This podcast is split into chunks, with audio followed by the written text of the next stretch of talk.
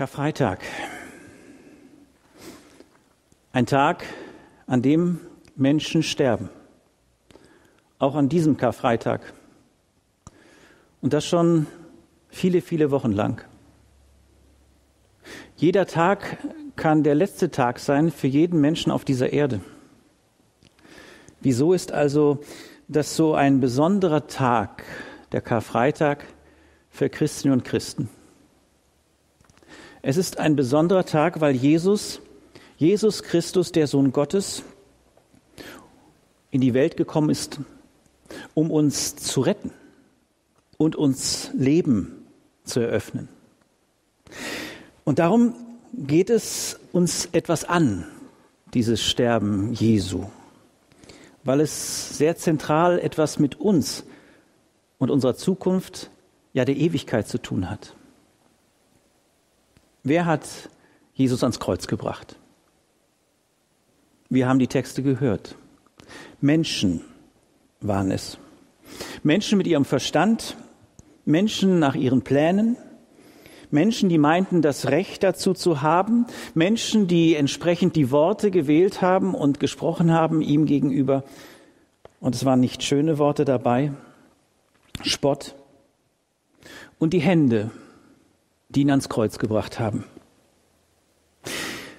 Wenn ich die Texte auf mich wirken lasse, die den Evangelien das bezeugen, was da geschehen ist, dann bemerke ich, dass eigentlich alle dabei sind.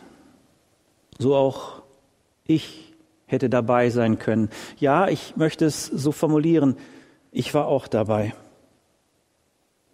Da sind ja auch die Frommen, die in besonderer Weise Gott dienen wollen, da sind die Leute, die in ihrer Hässlichkeit, in den Herzen etwas über ihre Lippen kommen lassen.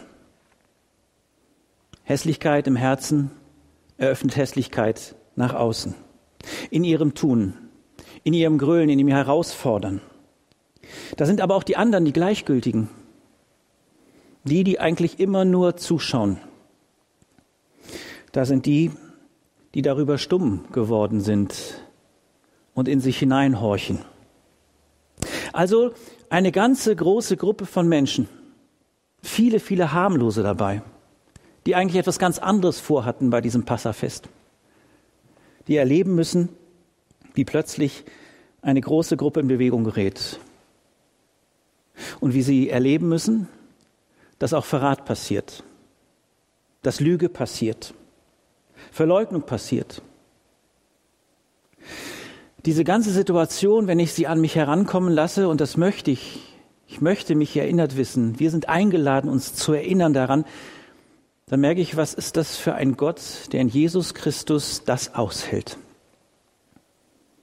Der, obwohl er bespuckt wird, obwohl er geschlagen wird, obwohl er verhöhnt wird, obwohl er unser Herz kennt, dein und mein Herz, dass er dennoch geblieben ist und diesen Weg gegangen ist. Diesen Weg ans Kreuz. Da ist der Mensch, der ja nach seinem Bilde, nach Gottes Bild geschaffen wurde, der aber dann ohne Gott wie Gott sein wollte. Da ist der Mensch, der sagt, warum soll ich noch meines Bruders Hüter sein? Ich muss mich durchsetzen. Da ist der Mensch, der Jesus hinausstößt. Das eröffnet Finsternis, wenn wir Jesus hinausstoßen. Wo wir Jesus die Tür weisen, da wird es finster im Leben. Aber es ist noch etwas anderes, was an diesem Karfreitag mit uns gehen sollte, was noch viel entscheidender ist für den Sieg, den Jesus Christus durchgehalten hat und am Kreuz bezahlt hat. Es ist, dass tatsächlich Gott Jesus dahingegeben hat. In Römer 8 im 32. Vers können wir das noch einmal lesen. Der auch seinen eigenen Sohn nicht verschont hat, sondern hat ihn für uns alle dahingegeben. Wie sollte er uns mit ihm nicht alles schenken? Der, der mit Gott immer eins war, Jesus Christus sein Sohn. Der, der in diesem Einssein unterwegs gewesen ist auf dieser Erde der immer zusammen war mit ihm in aller Ewigkeit, der gestaltet hat, der gefeiert hat, der gesegnet hat, der Wunder gewirkt hat, der geschaffen hat. Er erlebt es dort hängend am Kreuz, dass er ausrufen muss, mein Gott, mein Gott, warum hast du mich verlassen? Was ist das für eine Situation? Was muss das für ein Schmerz gewesen sein für Jesus, der in Liebe sehend auf die Menschen ausgehalten hat, aber der in die totale Gottesferne geführt werden musste und das jetzt erlebt, er fühlt, er spürt, er ist verlassen von Gott. Das ist ein ganz anderer Tod als ein menschlicher Tod. Es ist der vollkommene Tod, der alles, aber auch wirklich alles in diesem Geschehen doch verändert. Da, wo Jesus Christus alles an Schuld, an Bedrängung, an all dem, was bei uns fehlerhaft ist, auf sich genommen hat, die Schuldscheine bezahlt hat, da musste er diesen Schritt erleben und der Vater musste diesen Schritt zulassen und auch erleben, dass er seinen Sohn für uns dahingegeben hat alle Schuld, alles Versagen liegt auf ihm. Das, das ist das Eigentliche am Karfreitag, was es Jesus so schwer machen ließ. Das ist es, was er nie wollte und sich nie wünschte. Dass er fern von Gott sein muss. Und er tat es dennoch, weil der Wille des Vaters und der Wille Jesus Christus es war und ist, dass wir Menschen Rettung erfahren. Wir Menschen Erneuerung erfahren. Und in diesem Geheimnis des Sterbens eröffnet sich das Neue bereits.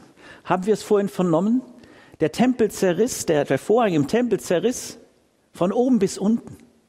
Der Zugang ist frei zu Gott, dem Liebenden.